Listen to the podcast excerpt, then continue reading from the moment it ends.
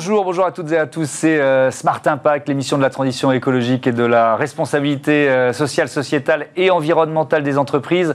Voici le sommaire. Notre invité aujourd'hui, euh, c'est Victoire de Margerie, la fondatrice du World Materials Forum. Ce Davos des matériaux s'ouvre le 17 juin sur le thème de la convergence entre technologie et matériaux verts. Comment les créations, les événements culturels peuvent-ils sensibiliser à la protection de l'environnement? Sont-ils parfois plus efficaces qu'une loi même une publication euh, scientifique. Ce sera le thème de notre débat euh, tout à l'heure. Et puis dans Smart Ideas, je vous propose de découvrir euh, le projet Dicoué du groupe Legendre, une digue qui produit de l'électricité en absorbant l'énergie de la houle. Voilà pour les titres, c'est Smart Impact et c'est tout de suite.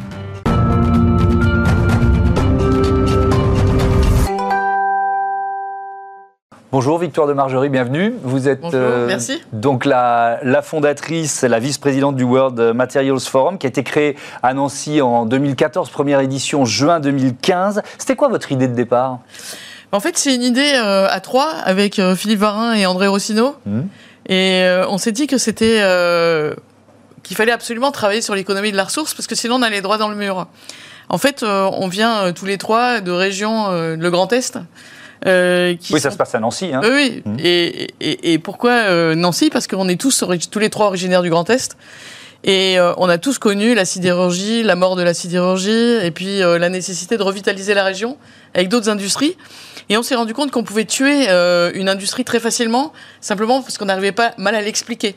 Et donc, on s'est dit qu'il fallait qu'on travaille sur cette façon de mettre. De, de, vous, vous, dites que tout à l'heure, vous aurez un débat sur la culture, mais justement de, de rajouter peut-être dans les matières d'enseignement euh, autre chose que l'histoire et la géographie qui pourrait être simplement l'économie de l'environnement. Et de comprendre qu'on peut tout à fait découpler euh, la croissance économique, l'utilisation des ressources, créer des industries, et, remplir les, besoins de nos citoyens. Euh, on peut pas, peut pas se nourrir si on n'emballe pas les produits qu'on mange, par donc, exemple. Donc, bien sûr. Donc, l'idée, c'était de créer un rendez-vous international autour de, autour de l'innovation, autour des matériaux, c'est ça? Alors, au départ, on est parti des matériaux parce que, voilà, on venait tous de, cette métallurgie euh, qui, était très ancrée dans la région et qu'on voulait un petit peu revitaliser euh, tout ce qui allait autour de cette industrie ou des nouveaux matériaux qui se développaient. Et du coup, on s'est dit, on va faire un brainstorming. Donc, voilà, Philippe, André et moi, on a fait venir du monde entier tous les gens qu'on connaissait depuis 20 ou 30 ou 40 ans et qui étaient impliqués, alors que ce soit au Japon, aux États-Unis, en Chine, en Italie, en Allemagne, et on leur a dit qu'est-ce qu'on pourrait faire pour euh, revitaliser cette industrie, mais une industrie soucieuse de l'environnement, une industrie qui travaille la main dans la main avec l'environnement. Nous, on est vraiment dans l'optique très anglo-saxonne du win-win. Hmm. C'est pas l'industrie ou l'environnement, c'est les deux. Donc ça, c'était dès le départ, ce qui était assez euh, novateur, on va dire, pour les années 2014-2015. Euh, euh, spontanément, si vous deviez me citer une innovation qui sort du lot, qui a, été voilà, mise en avant, parce que l'idée, c'est de partager les innovations, les bonnes pratiques, voilà, le, pendant ces sept ans, ou, même l'an dernier, ou l'année précédente. Spontanément, la première qui vous vient. Voilà, la première qui me vient à l'esprit, c'est une, une innovation technologique incroyable, de rupture. Euh, qui est très peu connu, mais qui peut avoir un impact énorme. Et moi, c'est ce qui me frappe, c'est qu'on arrive à, trouver ces pépites et à les mettre justement en grand jour. Et comment ça s'est passé Tout simplement euh, parce que quand on est arrivé à Nancy, à Nancy, il y a un très bel institut qui s'appelle l'Institut Jean Lamour, qui est une co-fondation entre l'Université de Lorraine et le CNRS. Et moi, en bonne parisienne, euh, j'avais aucune idée de ce que c'était que l'Institut Jean Lamour. Et à chaque fois que je rentre dans cet institut et que je rencontre un chercheur, ils ont toujours une idée géniale, des technologies totalement inconnues. Alors je vais vous en citer une, parce que euh, depuis, on a euh, rentré dans le comité d'organisation du World Materials Forum un des grands spécialistes de cette euh, technologie qui s'appelle l'électronique de spin. Alors c'est quoi l'électronique de spin? C'est une nouvelle technologie qui permet, en travaillant la structure de l'atome et les mouvements entre les protons, les neutrons et tous les éléments à l'intérieur de l'atome, d'éviter qu'ils se frottent entre eux et comme ils évitent, ils se frottent plus entre eux, bah, du coup, ils utilisent moins d'énergie. Alors vous allez me dire, oui, mais pour quelle application? Bah, Pour une application toute bête qui est l'utilisation et le stockage des données. Ce qui Alors, est, ce en ce moment, ce qui est très, très, très important. les enjeux sont majeurs. Voilà. Et donc, ce, ce, voilà, ce chercheur, euh, on, il voit qu'on s'intéresse beaucoup au Japon, et alors il nous propose de rencontrer un de ses copains qui est chercheur au Japon. Donc, euh, il vient alors à l'édition 2016, à la deuxième édition. Ouais. Et il s'appelle Hideo Ono, et puis il trouve notre truc génial. Il part, il dit, vous entendrez parler de moi. L'année d'après, il est nommé président de son université. Son université, elle est à Sendai, au Japon, là où il y a eu le tremblement de terre. Et il arrive et il dit, ben voilà, moi j'ai décidé de créer un accord particulier avec une université dans chaque région du monde. Et en Europe, on en choisira seulement une. Et comme j'ai été à Nancy l'année dernière, le seul partenariat, ce sera avec l'Université de Lorraine. Et donc, il vient avec 70 chercheurs. Ouais. Et cette technologie, elle, elle en est où on en, eh ben, Elle en est, où est utile eh ben, aujourd'hui ou eh ben, utilisable Justement, depuis que cette électronique de spin, euh, je veux dire, a attiré l'attention des foules, eh bien, il y a un certain nombre de. On, est en train de mettre en place des outils industriels pour fabriquer les produits qui utilisent cette technologie. On a mis, par exemple, entre 2016 et 2018, la grosse question, c'est est-ce que cette technologie pourrait être utilisée sur les lignes actuelles qui permettent de faire des semi-conducteurs? Et au début, les gens disaient ça ne sera pas possible, ou alors ça coûtera des fortunes. Et ils ont trouvé des moyens c'est 10 instituts de recherche un peu, tous dans un peu partout dans le monde, mais qui se retrouvent tous les ans à Nancy, au World Materials Forum, de développer, de mettre en valeur ces technologies. Donc électronique de spin, c'est ça? Électronique de spin. Je vais retenir, hein, parce que je ne le connaissais pas, merci de me l'avoir fait Et c'est découvrir. c'est une des 10 technologies que nous mettons en valeur chaque année, parce qu'une des choses qu'on met en valeur, c'est de, vendre. Alors justement, le, thème, on pense qu'elles auront de l'impact. Le, thème du forum cette année, c'est quoi? Alors juste pour vous donner... Faites gaffe, il nous reste 4 minutes. Hein. Je sais bien, mais je termine sur l'électronique de spin. Si on arrive à vraiment à l'industrialiser, et c'est vraiment en train de se faire, alors qu'on aurait, devrait utiliser 20% d'électricité mondiale pour l'utilisation et le stockage des données dans 5 ans, grâce à eux, on va passer à 12%. C'est 8% d'électricité du monde en moins grâce à une techno. Moi, je trouve ça extraordinaire. Alors, le thème, de, cette année, ben, Le thème de cette année, c'est justement de réaliser qu'il y a une vraie convergence entre l'industrie des matériaux pour tout le monde, euh, c'est la mine, euh, euh, le minerai de fer, etc., mhm. et ces technologies nouvelles qui sont les technologies, enfin tout ce qui est digital, le mhm. téléphone portable, etc. Et donc on s'est dit comment est-ce qu'on peut arriver à mettre en valeur cette convergence et faire travailler ensemble les gens. Et donc, on fait travailler ensemble, par exemple, des miniers. Donc, vous savez que pour faire nos nouvelles batteries électriques, il faut quand même faire plus de mines. C'est super de faire plus de mines, mais faut-il encore les faire vertes? Parce que si vous faites plus de mines, mais que vous consommez encore plus d'énergie, encore plus d'eau, vous émettez encore plus de CO2, mhm. c'est pas top. Donc on fait venir cette année au World Materials Forum tous les gens qui travaillent sur ces technologies qui peuvent faire des mines vertes. Donc on a par exemple une technologie extraordinaire qui a été développée à Toulouse, qui s'appelle iPulse, qui s'appelle le rock crushing, et ça permet de casser la roche au début de l'extraction du minerai en consommant 5% 50% d'énergie en moins. Vous avez une autre technologie qui s'appelle euh, le, le transfert d'ion, qui a été développée en Australie, et là, eux, ils permettent de consommer 50% d'eau en moins pour faire toujours l'extraction du minerai. Alors, l'événement de ce, de ce forum, de ce World Materials Forum, on l'appelle le Davos des matériaux. Bon, voilà, c'est, cette formule, elle existe depuis, depuis quelques années. Euh, c'est que les Américains reviennent, ça y est, les, les, ah. frontières ouvrent. Donc, pourquoi c'est important, au-delà de, de l'aspect euh, voilà, affectif, mais pourquoi c'est important? Bah, C'est important parce qu'en fait, on a découvert très rapidement, et c'est, c'est venu du premier brainstorming, qu'on avait un vrai problème à faire travailler ensemble les grands groupes et les startups. Et, et, et ça, ça passait pas bien. Et surtout, les Japonais nous ont dit, nous, vous voyez, par exemple, on sait faire de la recherche que publique, on sait pas... Euh, et on voit tous ces gens à Berkeley qui font des trucs extraordinaires mmh. et on n'arrive pas à les mettre en valeur. Est-ce que vous pourriez nous aider à faire travailler ces gens ensemble? Donc on a créé un concours de start-up, on l'a créé en partenariat avec Berkeley, et donc on a énormément aujourd'hui de start-up qui viennent au World Materials Forum qui sont issus de Berkeley. Et quand vous regardez les super start-up de matériaux du monde entier, il y en a quand même 30 à 40 qui, qui sont issus de ce programme de Berkeley. Donc c'est quand même assez extraordinaire d'avoir nouer ce partenariat, mhm. qui reviennent tous les ans. Maintenant, on a une communauté de start-upers. On en a une cinquantaine qui viennent, qui sont juste extraordinaires. Et pour sa première fois cette année avec Philippe, on s'est dit quand même c'était vraiment important de faire un scale-up. Donc c'est pas seulement d'avoir un startup challenge, mais un scale-up challenge. Parce que c'est bien d'avoir des idées. Donc et toujours notre idée, c'est de les mettre en pratique. C'est de les développer, c'est la phase suivante. Donc vous allez remettre un prix. Euh, on va remettre un prix. Il reste deux candidats qui sont tous les deux extraordinaires et mhm. tous les deux dans quelque chose de différent. Il y en a un qui euh, fait de, de l'extraction d'or dans le Nevada sans utiliser aucun produit euh, toxique. Euh, qui est regardé avec beaucoup d'admiration par le monde entier, et mhm. puis l'autre qui fait, euh, qui a mis au point une technologie de, de recyclage du PET, qui est, vous savez, le, le plastique, le plus utilisé pour l'emballage alimentaire. Mhm. Les deux sont extraordinaires et ben voilà, vous aurez la réponse dans 48 heures. Allez, il nous reste une minute trente. Là, un mot, tiens, je voulais qu'on parle aussi de l'hydrogène, la filière hydrogène. J'ai vu qu'il y, avait, euh, il y aura une, je sais plus si c'est une table ronde ou une, séance plénière sur ce, sur ce thème-là. Qu'est-ce qui se noue euh, au-delà du partage d'informations, de, bonnes pratiques, qu'est-ce qui se noue dans un événement comme ça? Eh bien, euh, l'hydrogène, c'est vraiment un cas typique de ce qu'on peut appeler un système.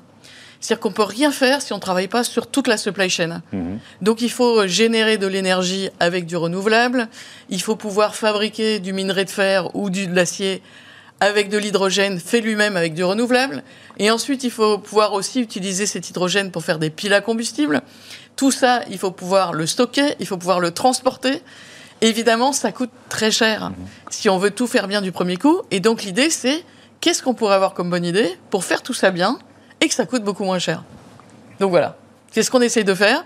Et là, on aura la chance, on aura Patrick Colère, le patron de Forestial, le patron d'EDF, Jean-Bernard Lévy, mmh. Ilham Kadri, la patronne de Solvay, et on aura aussi un représentant spécial du ministère japonais, parce que le Japon, comme vous le savez, est très en avance sur l'hydrogène, et ils ont mis au point des choses absolument extraordinaires. Donc, euh, on sera très content de les entendre et de prendre les bonnes pratiques euh, pas seulement de Berkeley, mais aussi du Japon. Bah voilà, merci beaucoup, merci euh, Victor de Margerie. À bientôt sur euh, Bismarck. Donc c'est euh, à partir du 17 juin ce World Materials Forum à Nancy. On passe à notre débat. Vous en avez parlé, débat sur la culture, levier de la transition écologique. Eh oui.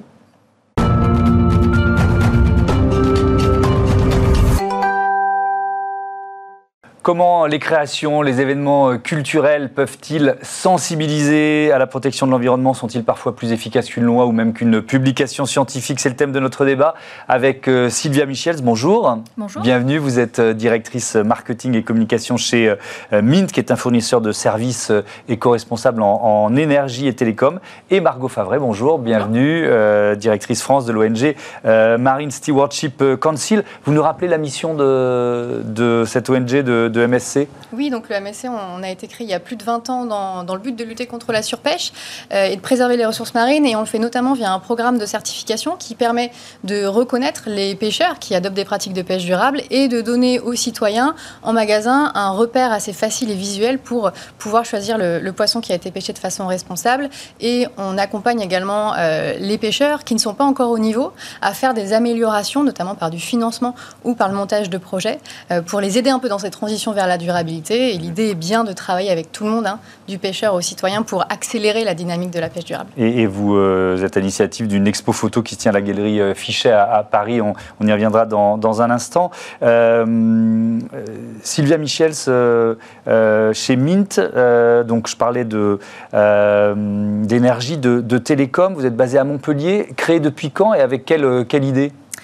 Alors Mint, en fait, c'est une entreprise qui existe depuis plus de 20 ans, qui s'appelait Budget Télécom. Euh, qui euh, fonctionnait très bien sur les télécoms euh, quand le marché était un, un, peu plus compliqué avec l'arrivée de Free, et qui s'est tourné vers les énergies renouvelables à partir de 2017. Et donc depuis 2017, on a 120 000 abonnés dans l'énergie avec Mint Energy. Et on propose à nos clients de financer les énergies renouvelables, donc éolien, hydraulique, solaire, euh, en simplement passant chez nous euh, au lieu des concurrents. Et euh, on est également une entreprise effectivement engagée RSE avec une vraie volonté d'avoir un impact en fait sur la société et, et de protéger le climat, enfin l'environnement, pardon. donc on a diverses actions de reforestation notamment aussi pour pouvoir dire bah, vous êtes euh, fourni en énergie verte. Et en plus vous avez un impact avec euh, une démarche de reboisement de la part de Mint. Et aussi on propose à nos clients euh, des boîtiers pour piloter leur consommation et aller vers la sobriété parce qu'un des enjeux c'est de réduire sa consommation d'électricité. Et, donc ce partenariat aussi avec euh, le couple Salgado, le photographe Sébastien Salgado, et notamment une exposition amazonienne qui est à la Philharmonie de, Paris, là aussi on, y viendra. Mais je voudrais savoir, euh, la, question générale, c'est sur le, la puissance d'un événement culturel, ce levier de la sensibilisation. Je disais, est-ce que ça peut même être plus efficace qu'une loi ou qu'une publication scientifique? Comment vous le ressentez, ça, vous? Euh, Nous, on pense qu'il faut qu'on passe des messages à nos clients. C'est pourquoi on, est engagé dans le reboisement depuis longtemps. Et avec cette exposition, ce qu'on se dit, c'est qu'on va aussi dire à nos clients, euh, il y a vraiment quelque chose qui se passe de très fort, avec des visuels qui sont très forts, qui mhm. montrent et la forêt et euh, les populations sur place, euh, avec une, un couple, les Salgado, qui est très engagé aussi mhm. dans le reboisement avec leur ONG au Brésil. Et nous, notre enjeu, c'est de dire, OK, vous vous fournissez en énergie verte, mais il faut aller plus loin parce que la situation, elle est assez catastrophique aujourd'hui au niveau de l'environnement. Et euh, on pense que de passer des messages à nos clients et aussi d'être présent sur cette exposition et de faire découvrir notre entreprise à d'autres mhm. permettra de dire bah, il faut agir pour les forêts et il y a aussi d'autres pas qui sont la transition énergétique en passant dans un fournisseur d'énergie verte. Mhm. même question, Margot Favret, quel pouvoir vous donnez à la culture en matière de sensibilisation? Bah, c'est vrai qu'aujourd'hui, euh, l'urgence écologique, elle est là. Par exemple, pour, la, pour ce qui concerne la pêche, on a 30% aujourd'hui des, populations de poissons qui sont surpêchées. Donc il faut vraiment que le, que le citoyen euh, réussisse à éveiller les consciences du citoyen sur ces enjeux et sur le pouvoir qu'il a lui aussi hein, de pouvoir vraiment faire un geste pour la pêche durable en choisissant bien son poisson. Et je, pense que finalement, tous les modes, tous les modes de, passer, de passage de message sont complémentaires. Euh, et la culture permet aussi de poser un regard différent, différent d'une publication scientifique par exemple, sur les enjeux, de, de poser un regard et d'ouvrir une petite lucarne pour expliquer aux citoyens un petit peu les, visuellement ce que c'est que la pêche, en l'occurrence la variété de la pêche durable et les mhm. différents visages que ça peut avoir, et de passer des messages différemment sans culpabiliser aussi, euh, et par un, par un médium qui, a, qui, est, je pense, un peu sous-utilisé pour, pour l'écologie. Oui, alors justement, on va rentrer dans, dans, dans le détail. Qu'est-ce qu'on voit dans cette, euh, dans cette exposition La pêche durable, ces photos, elles ont été prises dans, dans quel, dans quel site de, de pêche? Alors, euh, le, titre de l'exposition, c'est La pêche durable au-delà des clichés, et on avait un parti pris, c'était de pouvoir travailler avec les photographes de Fichaille Théo Giacometti et, Camille Vaugon, euh, qui sont partis en immersion euh, à la rencontre de pêcheurs très différents. Euh, donc l'un, Théo Giacometti, est parti en Méditerranée, en Occitanie plus précisément, mhm. rencontrer des pêcheurs, des petits pêcheurs de thon rouge, donc qui permet aussi de raconter l'histoire de la reconstitution de ce poisson qui, il y a encore quelques, quelques décennies, était, était gravement en danger. et Camille Vaugon, qui, elle, est partie à Saint-Malo à la rencontre du bateau l'Emeraude, qui est un bateau qui pêche normalement dans les, dans les mers norvégiennes et qui rentrait au port après, après plusieurs semaines de, campagne, et qui du coup pouvait aussi montrer euh, bah, que finalement, quelle que soit la taille du bateau ou l'engin de mhm. pêche, on pouvait aussi adopter des pratiques de pêche durable. Donc l'enjeu, c'était vraiment de montrer ces multiples facettes de la pêche durable et de sortir un petit peu des idées préconçues qu'on peut avoir sur, euh, sur ce sujet. Et alors, votre expo, celle, enfin votre expo, l'expo que vous soutenez, euh, l'expo Amazonia du photographe Sébastien Salgado, donc c'est Philharmonie de Paris, je le rappelle, les dates c'est jusqu'au 31 octobre. On y voit quoi? Alors, c'est une vraie immersion dans la forêt amazonienne. Euh, avec des grandes photos euh, de la forêt qui, euh, comme je le disais, montrent la forêt, mais aussi les populations et puis aussi tous les fleuves et les affluents de, l'Amazone qui, qui, qui, font la richesse de l'Amazonie. c'est une exposition où vous rentrez en immersion grâce à la musique, qui est de Jean-Michel Jarre aussi, mhm. qui a travaillé une musique où on entend les sons de la forêt. Donc c'est le musée d'ethnographie de Genève qui les a fournis. Et toute cette composition fait que vous rentrez, vous avez vraiment l'impression d'être en Amazonie. C'est immersif. Immersif. Mmh. Et euh, je pense que ça a le, euh, le, bénéfice de montrer à quel point c'est euh, beau et important. Et, et, aussi de dire qu'il y a encore des choses à faire, que tout n'est pas détruit, même si c'est il y a eu beaucoup de choses qui ont été détruites ces dernières années, mais en tout cas qu'il y a quelque chose à restaurer pour que ce soit qu'on ait encore les bénéfices et pour la planète et pour mmh. les populations aussi au niveau social et, économique sur place. Elle a ouvert il y a, il y a un mois cette, cette exposition, hein, mmh. un, peu, un peu moins d'un mois. Est-ce que vous voyez déjà l'impact moi, j'essaye de, comprendre un peu, c'est quoi? C'est le registre de l'émotion qui fait que une exposition, une exposition photo en l'occurrence, euh, avec voilà une ambiance sonore particulière, peut peut-être avoir un impact plus important sur la sensibilisation qu'un euh, article de presse ou une campagne de pub? Ah oui, je pense que l'image euh, contribue beaucoup. c'est vrai qu'on essaye de, beaucoup communiquer de manière générale sur des événements, des, bonnes nouvelles sur le climat, sur nos réseaux sociaux, etc. Et Amazonia permet de faire ça parce qu'il y a des images très très forte. Et malgré tout, l'esthétique, ça parle. Euh, les populations aussi, le fait qu'il y ait de l'humain, que ce soit pas simplement euh, la nature toute seule, c'est l'humain euh, dans la nature, ça permet aux gens de peut-être se projeter un peu plus mhm. aussi. Et, et, oui, je pense qu'il y a de l'émotion derrière. Et puis il y a un aspect spectaculaire quand même dans le dans l'action du couple Salgado avec notamment leur institut, l'Institut mm. Terra. Il faut peut-être expliquer un peu ce qu'ils ont fait. C'est-à-dire qu'ils ont récupéré une zone qui était quasi euh, détruite euh, euh, et ils l'ont totalement renouvelée, ils ont réinsufflé la vie. Quoi. En fait, ils ont agi sur la, ferme qui appartenait au Salgado il y a très longtemps et qui leur appartient toujours. cette forêt, c'est la forêt Atlantica, donc c'est pas l'Amazonie. Il reste que 6% de cette forêt aujourd'hui. ils ont restauré, ils ont planté 2 millions d'arbres. Euh, via une ONG qui est effectivement l'Institut Terra. On soutient, nous également, l'Institut Terra dans le cadre de cette euh, exposition. Euh, et effectivement, ils ont une action non, non, seulement de montrer les choses, mais aussi d'agir. Et je crois que c'est leur message. Le, fait qu'il y a des choses qui sont possibles, qu'on peut tous agir à notre niveau. Mhm. ils ont évidemment besoin de financement pour toutes ces actions, mais c'est en le disant au grand public qu'ils arriveront à avoir de plus en plus de, de personnes et d'entreprises qui vont les aider à le faire. Mhm. Margot Favret, cette, cette exposition à la galerie Fichet à, Paris, donc sur la, la, pêche durable, c'est aussi pour vous un moyen de répondre aux critiques qui avaient été exprimées dans le documentaire Seaspiracy, qui épinglait notamment le, le label MSC. C'est aussi pour ça que vous l'avez, vous l'avez monté, cette expo Alors, on l'avait monté avant, pour être très honnête. Euh, et c'est vrai que l'idée, de toute façon, c'était surtout de, de, dégommer un petit peu les clichés qu'on peut avoir. Déjà, sur la pêche durable, on entend mm. souvent la pêche durable, ça n'existe pas. Si ça existe, vraiment, ça existe. C'est ne pas prélever trop de poissons, c'est ne pas, euh, ne pas mettre en danger le reste des écosystèmes marins sur lesquels on opère et avoir un bon cadre de gestion solide. Et on l'oublie souvent, et, d'ailleurs, le, documentaire Cispiracy l'a oublié, euh, mais la pêche, ça permet de nourrir la planète. On sera à 10 milliards en 2050.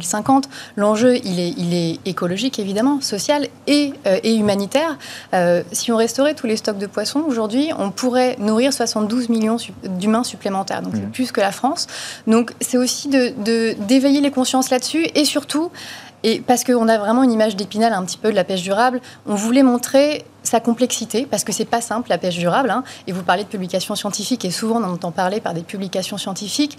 Et l'idée, c'était de connecter le, bah, grand public finalement visuellement à, à, deux parties du spectre de la pêche durable, euh, des petits bateaux, des gros bateaux, et au milieu, il y a une multitude, une multitude de réalités. Et c'est d'ouvrir une petite lucarne un petit peu là-dessus. Et aussi de restaurer un peu l'image du label qui a été, qui a été euh, voilà, écorné par, euh, par ce documentaire. Alors si ça peut y contribuer, tant mieux. Après, l'idée, c'est surtout pour nous, hein, c'est un enjeu de sensibilisation du grand public à cette notion complexe et vraiment à l'importance de son geste, parce que le, tout le monde a un rôle à jouer finalement. Hein. Les petits, les gros, les entreprises, les pêcheurs, les scientifiques et aussi le citoyen.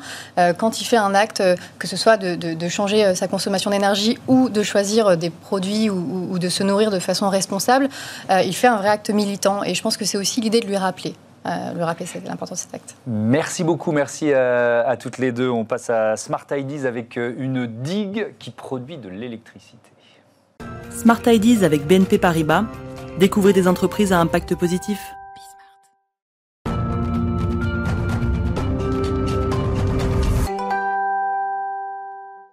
Smart Ideas avec euh, Quentin Henry, le directeur du projet euh, Dickway. Bonjour. Bonjour. Bienvenue, projet Dickway euh, au sein du groupe Legendre. C'est quoi en quelques mots Dickway alors, Dickway, c'est parti d'un constat assez simple, c'est que les ports ont besoin de se renouveler d'un point de vue de leur modèle énergétique.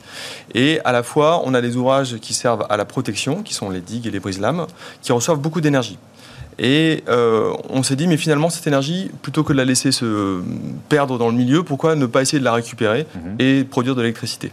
D'accord. Alors on voit euh, des, photos. Alors pour l'instant, vous en êtes tout d'ailleurs du développement? C'est un, premier prototype. Euh, qu'est-ce qu'on voit là à, l'image Alors on est clairement dans un processus de projet de R&D, de programme de R&D, avec des étapes à valider. On a déjà réalisé des, maquettes euh, en bassin. On essaie en bassin avec des sortes de piscines à houle pour faire simple. Et là, on est en train de réaliser un prototype qui ira en mer, si tout se passe bien, à l'automne. Euh, pour commencer à, voir l'impact sur le milieu marin, et puis voir tous les aspects de résistance et de continuer à développer ce projet. Mmh. Comment ça marche? Alors, vous voyez, euh, une digue, c'est un ouvrage assez massif, assez, assez simple, euh, qui est une sorte de barrière, en fait, construit en génie civil, construit en, métal. le plus souvent, c'est en génie civil. Et finalement, dans la face de la digue qui, qui affronte la houle, on a mis des espèces de grands volets qui sont des capteurs d'énergie qui récupère à chaque mouvement de la houle, qui récupère l'énergie mécanique de la houle. D'accord. Mais ça protège quand même, parce que le, Exactement. le premier objectif d'une digue, c'est de protéger. Tout à fait. Notre, euh, notre volonté, c'était avant tout de proposer un, ouvrage de protection. Un ouvrage de protection littorale ou portuaire. Hmm. Euh, quel, euh, on se dit, c'est une idée géniale pourquoi ça n'a pas été développé plus tôt? C'est quoi les freins, les freins peut-être technologiques d'ailleurs, à la, création d'une digue qui produit son, son électricité comme ça grâce à la houle? Alors, euh, pour l'instant, ce que j'en comprends, ce qu'on en comprend du milieu, c'est principalement des freins technologiques et économiques. Euh, ça fait, euh, je pense, plus de 100 ans que l'homme essaye d'exploiter l'énergie des vagues. il y a plein de projets qui se développent. cette technologie de récupération qu'on appelle houlomotrice est en pleine, en pleine acquisition d'une maturité qui permettra demain mhm. de proposer un système énergétique performant y compris du point de vue économique. mais pour l'instant, voilà, ça met du temps à émerger. Et ce qui est, à mon avis, très, qui a été très compliqué, et ce qui par le passé, ce qui est maintenant accessible, c'est de modéliser le comportement des vagues. avant, on avait du mal à le, à le modéliser d'un point de vue numérique. maintenant, c'est de plus en plus possible. Et les retours d'expérience permettent de mieux appréhender ce qui va se passer. Hmm. Est-ce qu'il n'y a pas aussi une sorte de frein psychologique parce que ces, vagues, c'était plutôt des, des, ennemis, des, un phénomène naturel qu'on peut, qu'on peut craindre, en faire son allié. Est-ce qu'il n'y a pas eu un, une sorte de déclic psychologique à, mettre en œuvre? Effectivement, ouais, je ne me suis jamais penché vers ce côté euh, un peu euh, euh, ouais, psychologique de la chose, mais mhm. effectivement, on, peut avoir peur euh, de, ces grosses vagues. Et, euh, mais est-ce que c'est pas une manière finalement de désacraliser un peu ce, monstre d'eau et en, l'utilisant quoi mhm. Donc, Ça suppose quels investissements du groupe Legendre, un projet comme celui-là? Alors, c'est des investissements importants, je ne vais pas vous le cacher. néanmoins, on pense que c'est dans notre rôle d'entreprise de construction qui développe des territoires, des territoires durables, de s'investir dans cette transition. Euh, en développant ce type de système. Donc euh, on y va, on y va à fond. Et puis on, espère de tout cœur que ça marche. Mmh. Il y a deux régions euh, partenaires, la Bretagne et puis la région Pays de Loire. vous avez déjà identifié les, sites, parce que vous dites les ports, mmh. il, y a, des sites où, ça serait, où c'est déjà bien avancé? Oui, exactement. On, travaille beaucoup avec la, région Bretagne. Mmh. on a défini avec eux un site qui pourrait être le site dit pilote, qui, qui permettrait d'installer le premier spécimen de taille réelle. Euh, donc les, on discute de, tous les impacts que ça, que ça va impliquer. Ça serait où? Euh, Si tout se passe bien, euh, et c'est pas définitif, on pense au port d'Audierne. D'accord. Voilà, qui est propriété, alors la partie extérieure qui est propriété de la région Bretagne. Euh, voilà, voilà où on en est pour le moment. C'est aussi, on va terminer là-dessus, pour les ports, vous avez démarré en, disant ça, mais faut détailler, ça inverse la logique, c'est-à-dire un, port devient producteur d'énergie. Exactement, ouais, exactement. Euh, un port, c'est un endroit où il y a, beaucoup d'énergie qui viennent, euh, qui viennent soit qui sont importées, qui, par exemple le pétrole, mhm. soit qui sont nécessaires pour faire fonctionner les industries. Et le port, s'il veut se renouveler, il doit vraiment se focaliser sur devenir un producteur énergétique, devenir euh, un endroit où l'énergie se crée, s'importe, se crée et se transmet. Mhm. Et donc c'est l'objectif de ce beau projet. Dico et merci Quentin, Henri Plutôt bonne houle à vos, vos digues. Voilà, c'est la fin de cette émission. Merci encore une fois à toutes et à tous de votre fidélité. Bismart euh, fête euh, sa première année d'existence euh, ce 16 juin et c'est un, plaisir de partager, bonheur quotidien de participer à, l'aventure. Je vais en profiter pour remercier toutes les équipes éditoriales, techniques, marketing qui sont aux manettes. voilà, merci à, à, toutes et à tous et c'est du bonheur d'être sur la chaîne des audacieuses et des audacieux. Salut